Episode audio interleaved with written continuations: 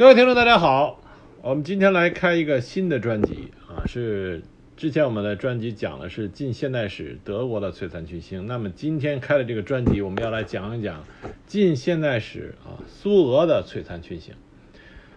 其实相对于德国来说，苏俄近现代史上一些有名的并且非常有着自己独特见解的一批精英人物，我们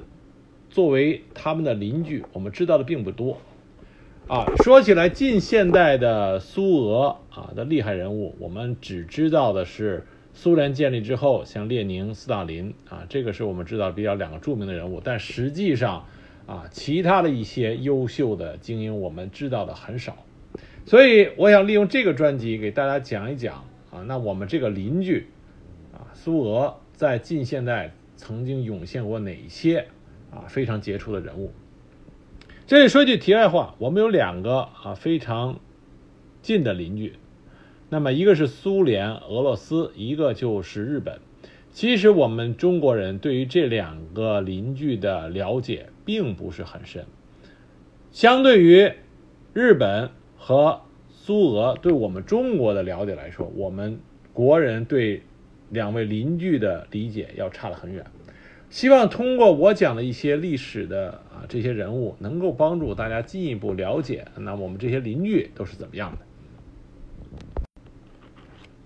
那么说到苏俄，近现代苏俄，那么起点是什么时候呢？起点就应该从啊沙皇统治下的俄罗斯开始它的近现代经济改革，从那个时候开始讲起。正是因为在沙皇治下的这些一系列的改革，才引发了之后的资产阶级革命以及十月革命，啊，才有后续的这一系列风起云涌的变化。那么说起沙皇时期俄罗斯的啊重要改革，就得说有两个人，这两个人一个人叫做维特，一个人叫做斯托雷平。我们今天。第一集来讲的就是这位维特啊，维特在先，斯托雷平在后。维特，很多人一说起维特，有人就脑海里反映出一个叫《少年维特之烦恼》啊。当然，这个并不是指的我们这一集里讲的这个维特。我们这一集里讲这个维特是沙皇治下俄罗斯进行改革的这个发起人，他在俄罗斯的地位就像是。啊，我们中国晚清的时候的李鸿章一样，并且这个维特和李鸿章两个人私交还很好。维特的全名叫谢尔盖·尤里耶维奇·维特，他是个德裔，是德国人，但是他的祖上啊就已经规划到俄罗斯了。他和李鸿章最相似的地方，就是两个人都是旧有制度和政权的维护者。都想通过改革来打破旧有制度的桎梏，从而领导着啊自己热爱的国家走向一个新的局面。但是他和李鸿章一样，虽然有着很大的才能，但是最终都没有啊完成自己的抱负，没有能够领着旧有的制度走到一个新生的局面啊，都没有完成这一点。那么这个维特呢，他是一个啊理工科出身，他毕业于奥德萨诺沃罗西斯克大学的数理系啊，是一个科学家。那个是那个年代啊，数理系就相当于工程和理工科混在一起的。那么他在一八六九年进入到奥德萨铁路局，在基辅铁路部门任职。这个人工作能力很强。并且能够把自己所在的公司呃这个工作岗位所需要知道的那些知识全盘掌握，并且加以总结和推新，是一个卓有才能的组织者。一八八三年，他写了一本《铁路运费原则》，主张为了维护工业和商业资产阶级的利益，必须由政府控制铁路的运费。当时沙皇是亚历山大三世。末代的那几个沙皇啊，除了最后十月革命被十月革命杀死的尼古拉二世以外，其他之前的那几个沙皇其实都是很有很有眼光啊，才能都不错的。这亚历山大三世呢，就看到了维特的这本书以后，就欣赏这个人，说这个人是个人才，于是就决定提升他的官职。在沙皇的青睐下，用了九年时间，维特就从啊一个默默无闻的铁路部门的。呃，这个中下级官员一下就升到了，到九年之后，一八九二年，他就任了交通大臣，同年八月就担任了财政大臣，成为俄罗斯经济马车的啊主要的驾驶员。那么维特掌握了俄罗斯的经济金融大权以后，他就想进行经济改革，他认为只有这样，俄罗斯才有出路。那俄罗斯为什么这么迫切的需要改革呢？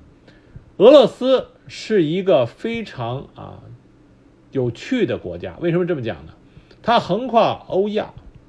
啊，它比欧洲更像亚洲，比亚洲更像欧洲。为什么这么讲？就是说，俄罗斯它和已经进入到资产阶级迅猛发展啊资本主义迅猛发展的欧洲那个时候的欧洲相比，俄罗斯还存在着极其强烈的封建色彩，和封建色彩浓郁的。亚洲啊，那时候包括清朝、日本来说，俄罗斯又有着强烈的从欧洲渗透过来的资本主义的思想。当时俄罗斯所实行的制度是一个独特的，叫做村社和农奴制度。这个制度呢，很大程度上来自于俄罗斯曾经被蒙古人统治。是蒙古部落管理属民制度的一个后续的衍生。这个制度从本身上来讲，它是两方面啊，有两个特征。一个呢，是指村社的土地都是沙皇的财产，贵族只是代理沙皇这部分财产的代理人。因此，村社土地不存在自由买卖空间，因为这是沙皇的私有财产。这样就杜绝了村社内部的私有制。第二个方面呢，村社的社员农奴本质上也属于贵族代理的沙皇财产，不允许自由迁徙择业。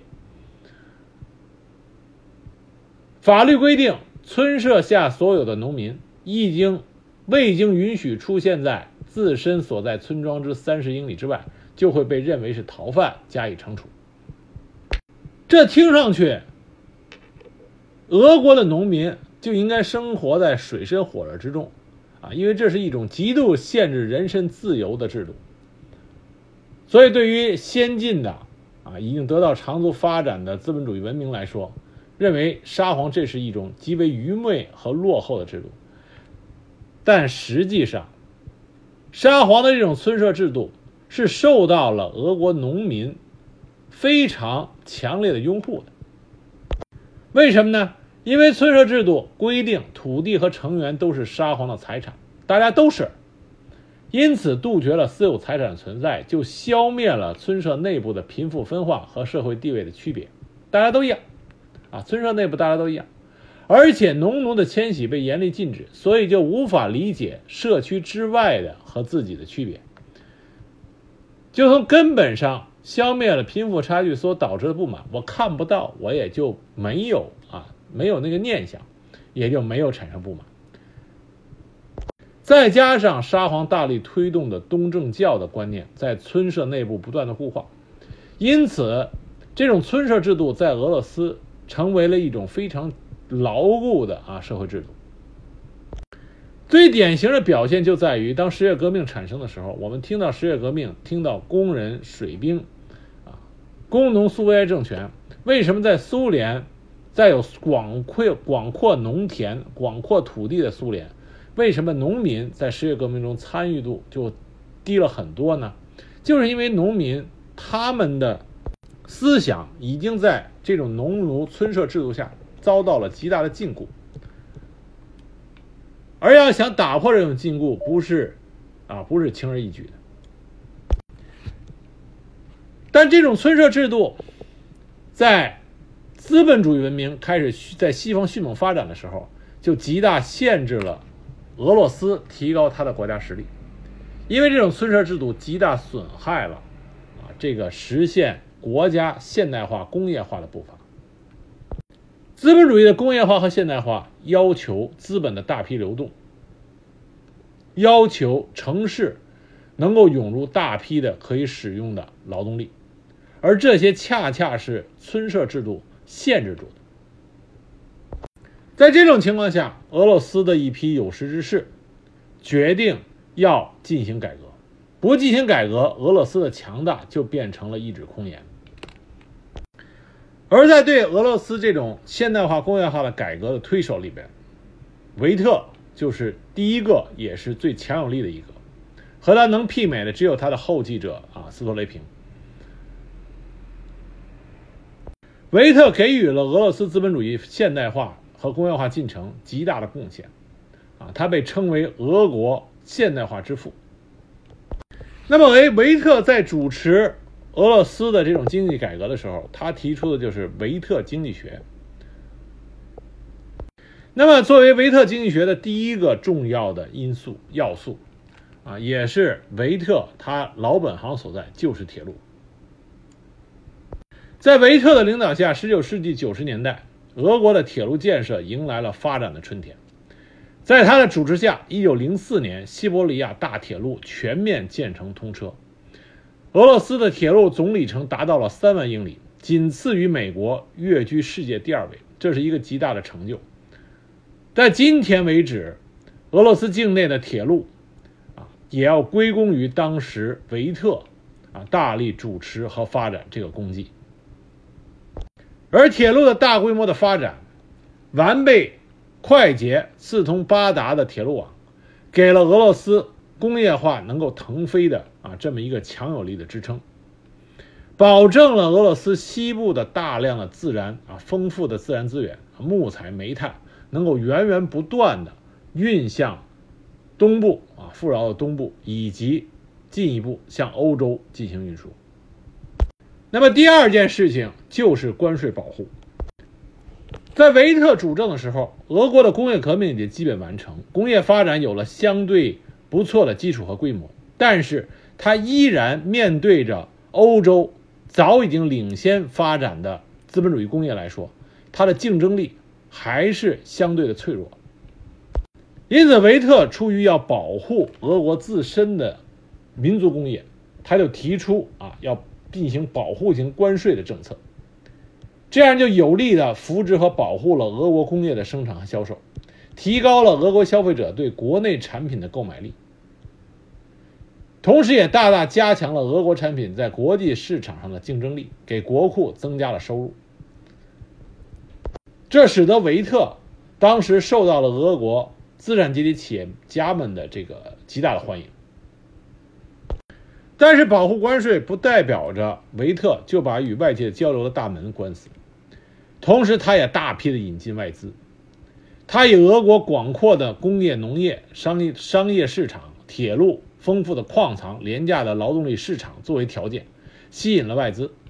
在他的努力下，外资源源不断的流入俄国。在他担任财政大臣的大臣的整个任期内啊，外资引进的数目为十三亿卢布，十三亿卢布，这是一个巨大的数字。而这些引进的外资，在极大程度上解决了俄国工业化初期的资金缺乏的问题，刺激了当时俄国各方面重工业部门的发展。在一九零零年时候，外国资本在俄国的采矿业、冶金业和机械制造业等部门占的比例高达百分之七十四。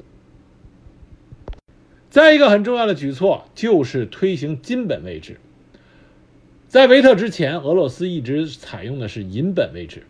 这样使得俄国俄罗斯在对外贸易和信贷方面长期处于一种不利的地位。那么，在推行了金本位制度以后，维特帮助俄罗斯的货币在世界的金融市场上获得了比以往更加有利的位置，这对引进外资和让俄罗斯产品外销国外都起到了很大的帮助的作用。维特这种经济改革对于俄罗斯在一段时间内里边的工业化啊迅猛的发展提供了帮助，可以说维特他给。落后国家如何加速经济发展，提供了第一个非常有利的啊这个现代化实验。但是维特他的这种发展，尽管给后来啊斯托雷平的改革以及十月革命之后苏维埃政府它的工业重工业发展提供了坚实的先导，并且提供了基石。但是也正是因为维特的这种啊这种工业化改革和现代化改革，为后来俄国的俄罗斯的啊资产阶级革命以及之后的十月革命。提供了啊原动力，物质基础的发展必然会引起上层建筑的动荡，这是必然的。那么对内进行了资产阶级工业化现代化的这种改革措施，那对外维特也有他一系列的外交主张。对外的外交主张，维特他主要体现在远东。啊，远东是和谁的关系呢？就是和大清以及日本的关系。维特他的基本理论就是要和大清搞好关系，在远东和清朝联手一起对日本进行遏制。维特看得很清楚，对俄罗斯威胁最大的实际上是日本，因为大清朝在他的眼里啊属于啊自顾不暇。维特并不是一个善男信女。他是要为俄罗斯在大清国攫取更多的利益，这是啊，这是不容置疑的。他是肯定是这么做的。但是从大清国攫取利益，维特他对能拿多少，能吃下多少，谁会阻挠俄罗斯攫取大清朝的利益，都看得很清楚。因为维特他知道，俄罗斯虽然有了长足的。工业化和现代化的发展，但是俄罗斯距离世界上顶尖的强国英法美都还是有着很大的差距。从某种程度来说，维特、李鸿章、俾斯麦这些人都是很聪明的人，他们的眼光是放得很长远，明白自己自身的不足在哪里，知道什么才是现在应该放到首要的要解决的问题。所以，维特主张。在远东，啊，不要显示的那么咄咄逼人，这样给自身的能力的提高提供一个相对平和的外部环境。那么，在这种思想的驱动下，当中日战争，中国大清国战败，签订了马关条约之后，维特立刻代表俄国政府发出倡议。联合法德政府逼迫日本吐出辽东半岛，这就是著名的“三国干涉还辽”。当时本来马关协议除了割让了台湾，还有就是辽东半岛。可是俄罗斯，啊，当时在维特的主持下，“三国干涉还辽”，使得日本吞下辽东半岛的这个野心没有得的没有得逞。另外。俄国还和李鸿章、维特还和李鸿章签订了中俄密约，结成了对日攻守同盟，在华成立了华俄道盛银行。那么，李鸿章也给了俄罗斯优惠，将中东铁路的修建权交给了德国，啊，交给了俄国。那么还有一个著名的事情，就是1895年，中国和俄国签订了一个叫四厘贷款，就是。中国找俄罗斯借钱，而这个借钱的利息只有四厘。名义上看，这好像俄罗斯对中国很好，而且俄罗斯是花了大力气的。维特当时为了有足够的钱贷给中国，从而轻帮助中国去偿还马关条约，专门是找俄跟法国银行啊进行了交涉。当时这笔借款，俄国银行占五分之一，法国银行占五分之四。啊，年息四厘，三十六年还清，相当不错的一个条款。但是这个借款合同里边啊，也透露着维特他的整个战略布局的心思。虽然这个贷款以低息给人一种感觉，好像俄罗斯在给中国人财政帮助，但天下没有免费的午餐。这么做的原因，是因为维特要想给清朝一个。俄国是中国真正的朋友兼恩人的这种假象，使得以李鸿章为首的一批中国的实权大官僚，对俄罗斯产生好感，这样在中国的官府内部就能培养出一个亲俄派。而这个贷款四厘贷款也的的确确起到这个作用，并且在这个四厘贷款里边啊，写明了沙皇政府对这次贷款有担保权，而这个贷款是中国当大清朝签订马关条约啊的一个保证，也就是说，沙皇俄国啊以自己来作为担保，就把。清朝和沙皇和俄国呀绑在了一起，这种亲密关系变相的就使得中国的大清政府必然要听取俄罗斯的在一些问题上的意见，这可以进一步兵不血刃的实现俄罗斯在中国的利益实现。再一个，这个贷款是以中国海关税收作为担担保的。啊，当时世界列强和中国在签订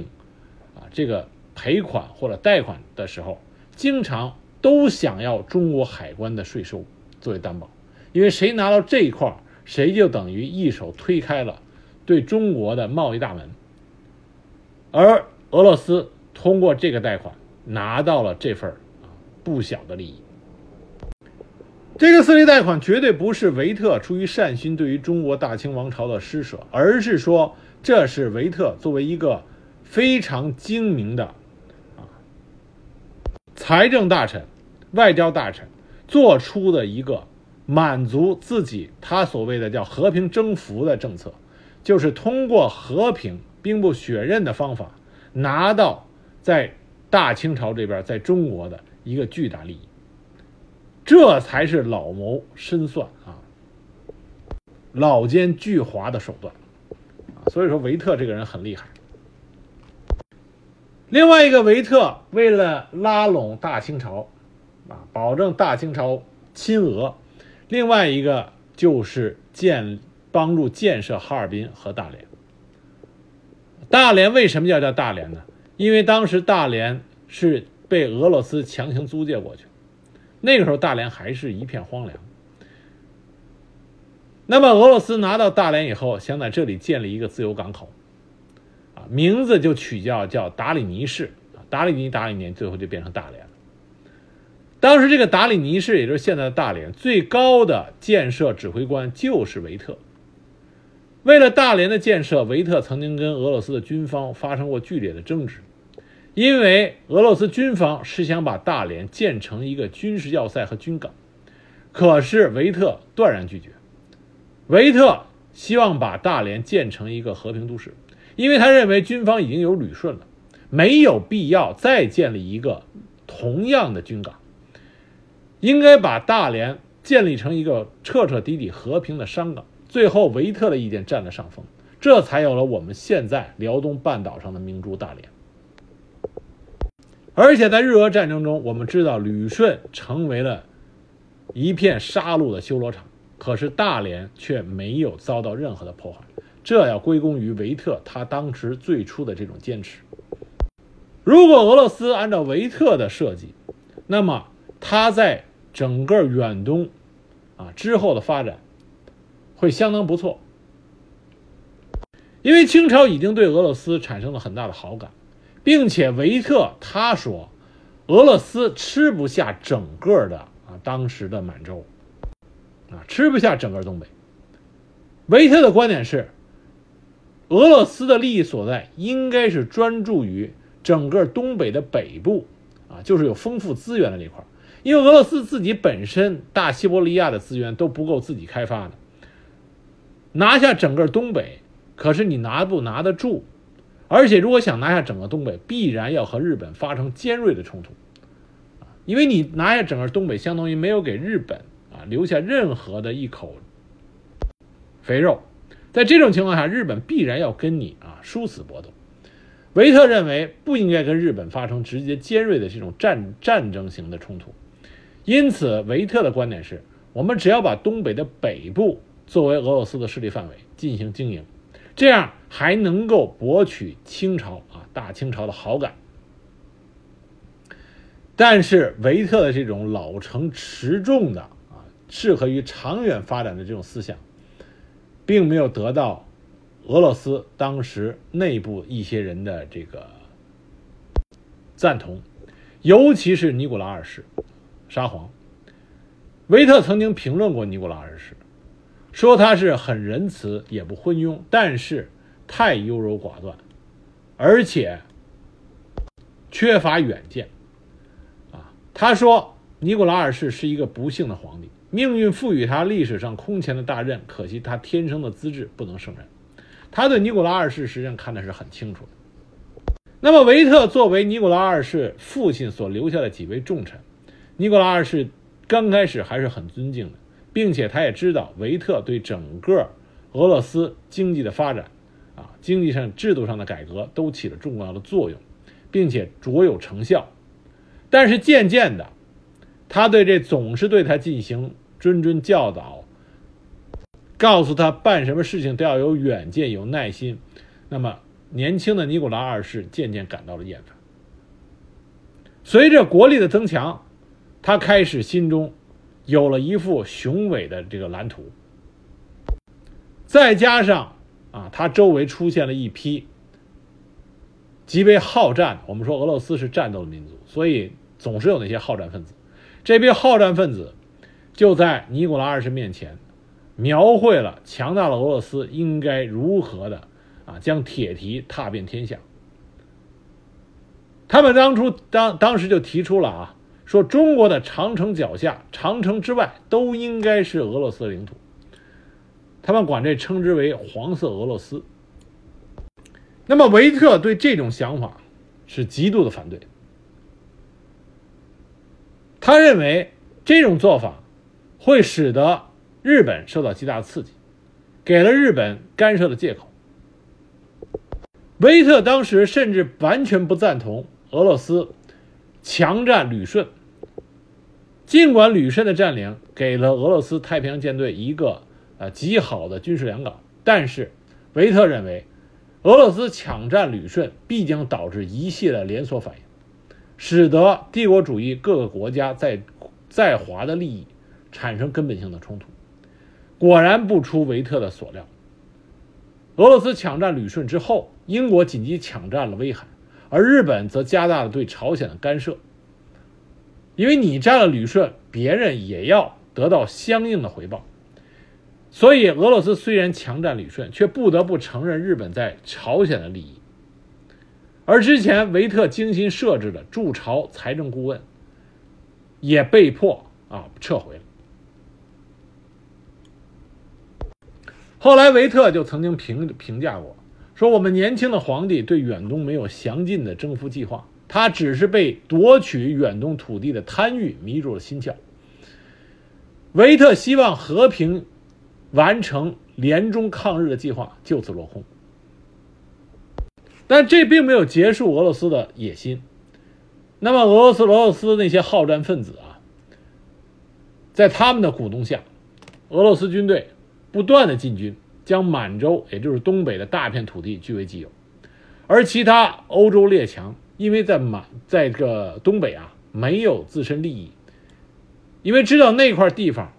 眼红的人就是俄罗斯和日本，所以欧洲列强。更愿意坐山观虎斗。维特尽管极力反对，但是他发现自己这种坚定的反战态度，使得以前一直信任他的沙皇尼古拉二世开始有意疏远他。一九零三年的时候，俄罗斯国内啊，向整个的东北满洲和朝鲜地区不断渗透。完成整个的军事占领，成为俄罗斯的势力范围，这种这种言论呢甚嚣尘上，而日本国内也是疯狂的要求与俄一战，只有伊藤博文在苦苦支撑，顶住了所谓决战派的压力，所以双方面两个极有远见的近现代的精英，一个是伊藤博文，一个是维特。都在苦苦的寻求着不要让矛盾激化的啊这种发展。维特这个时候他认为啊，不要占领南满，南满人口众多，俄罗斯政治和经济中心距离南满太远了啊，距离满洲国太远，只需占领人烟稀少的北满，用西伯利亚铁路和中东铁路连接，能够辐射南满，占取一定的经济利益，那最好啊，但这并不应该成为主要的主要的这个目的。因为俄罗斯在远东地区军事实力相对来说还是比较单薄，并且国内啊这个时候不稳定，因此在远东地区应该跟日本形成和平协议，做出土地上的让步。但是他这种思维是尼古拉斯尼古拉二世啊所不能容忍的。那么尼古拉二世就有意识的将维特调离了。对远东事务的这个领导核心，那么他被解除了财政大臣的职务，转任大臣委员会主席这一虚职。哎，这个事情是发生在沙皇设立了远东总督一个月之后。那么这一系列的变化，就使得日本人极为震惊啊！我们这里要说一下日本，日本他对。他的对手的任何消息都掌握的极其的迅速和准确。维特作为在俄罗斯国内反对与日本作战的重要的领袖人物，这在日本人那边是极度关注的。而这个人被撤职，日本人反应很快，他们意识到俄罗斯对日本的态度将发生根本性的改变。而如果日本对俄罗斯的这种强硬态度不予以回击的话，那么日本自明治维新以来三十年的全盘欧化就会被啊毁于一旦。因此，日本国内以前主张和平解决问题的，全部都调转了旗帜，主战派完全占据了上风，与俄罗斯一战不可避免，在日本国内达到了共识。于是日本加紧备战。日本著名的海军名将东乡平八郎说了一句话，叫做“皇国兴废，在此一战”。啊，也就是说，日本把对俄罗斯的这一仗提高到了一个前所未有的啊这么一个高度。那么，与日本形成对比的是尼古拉二世以及国内的一些好战分子。啊，我们老说应该是战略上轻视敌人，战术上重视敌人，可是这些。俄罗斯的好战分子却是彻底的轻视日本，认为日本根本不敢与俄罗斯交战，无法承担交战的代价。甚至在日本已经下达了近似于最后通牒的谈判书的时候，沙皇尼古拉二世还希望与日本的谈判能够继续下去。那我们都知道日俄战争的结果，俄罗斯惨败收场。虽然在陆地上，他们的人数和后勤占据了绝对优势，但是指挥官的保守与优柔寡断，官兵士气上的低落，而日本陆军又是不顾伤亡、不怕牺牲，作战勇敢。这种对比之下，最后日本攻克了旅顺，占领了沈阳，而海上，日本的一代海军名将东乡平八郎。率领日本的联合舰队，以微弱的伤亡，先后歼灭了第一、第二、第三太平洋舰队，基本把俄罗斯当时在太平洋的海上力量彻底清空。最终，俄罗斯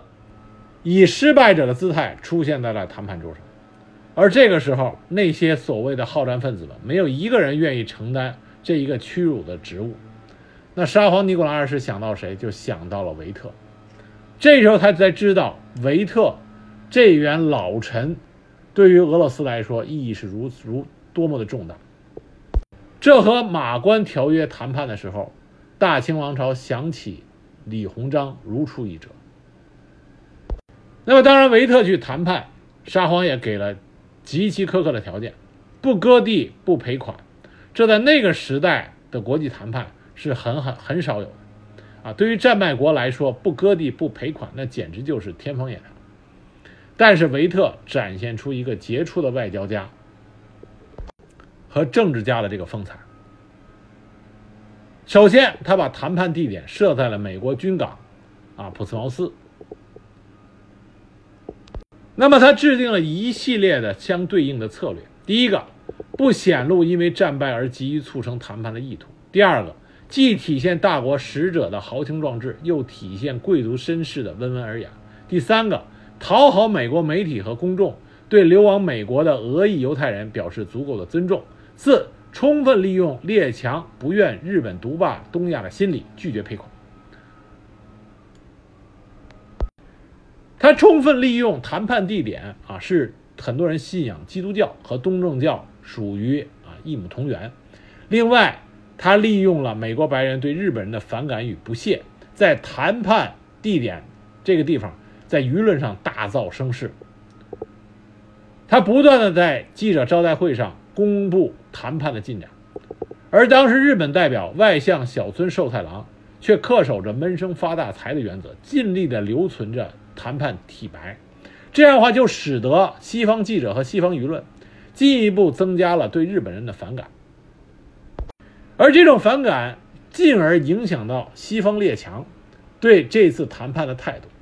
最终，日本在多国施压下被迫放弃了战争赔款。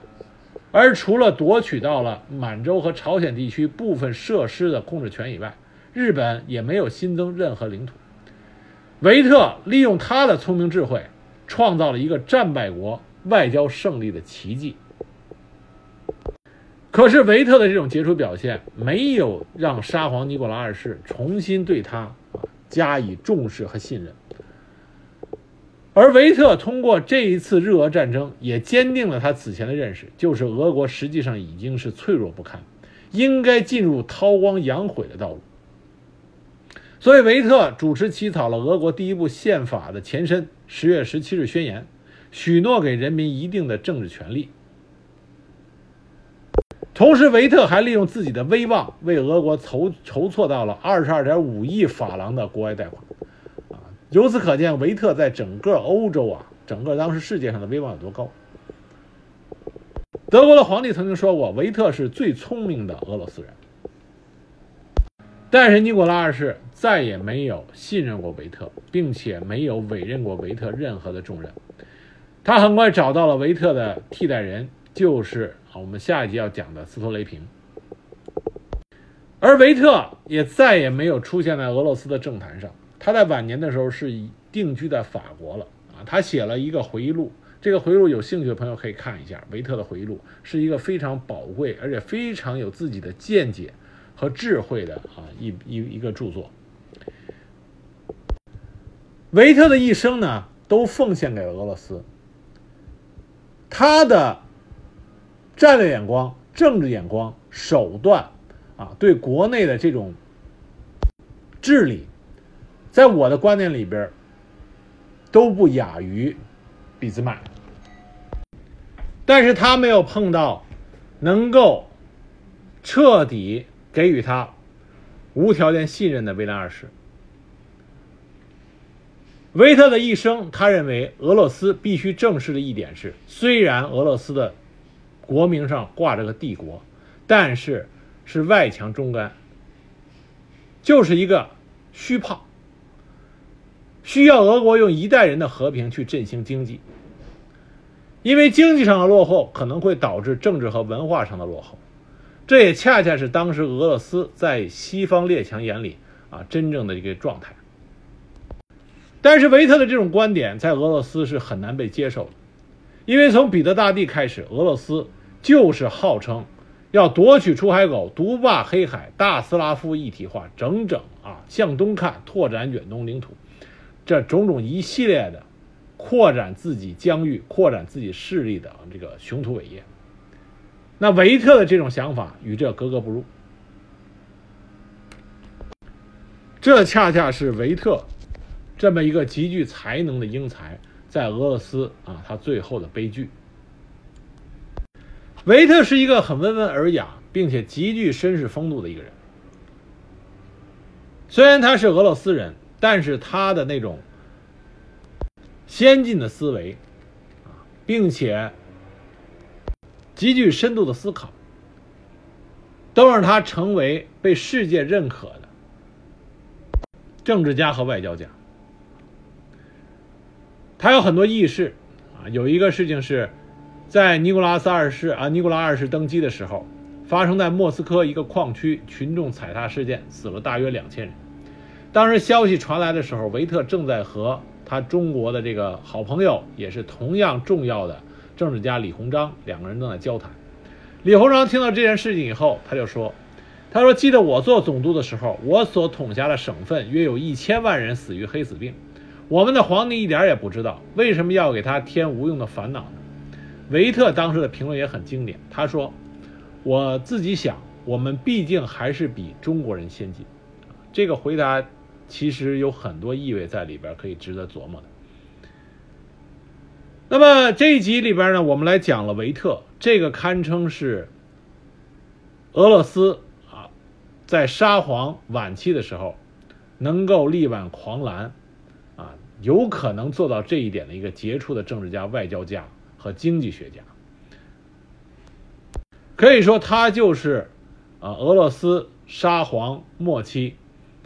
那个时候的李鸿章，那个时候的伊藤博文，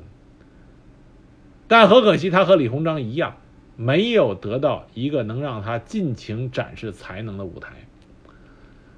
那么这一集的结尾，我们以维特他自己对自己的评价来作为一个结尾。维特他自己说啊，他既不是一个自由主义者，也不是一个保守主义者，他仅仅是一个有教养的人。他不能只因为一个人的思想和他不一致，就把这个人流放到西伯利亚去；他也不能仅仅因为这个人和他不在同一个教堂里做祷告，就剥夺他的公民权。因此，我们也可以看到维特对自己的评价：他实际上是一个在思想上极度进步的人。可是，在俄罗斯，恰恰是因为他的这种思维，他在各个派系都有许多敌人。无论是保守派、自由派，甚至民主党派，都把他认为是圈子以外的人。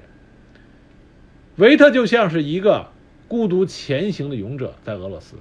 他很少有同伴。他非凡的政治才能都是有有目共睹的，并且他给俄罗斯的崛起奠定了坚实的基础。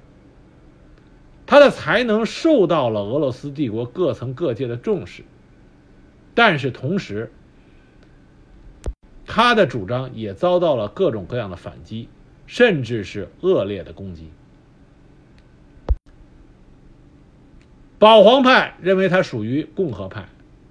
激进派却又说他是顽固的在维护着皇帝的利益而罔顾人民的权利。但是维特，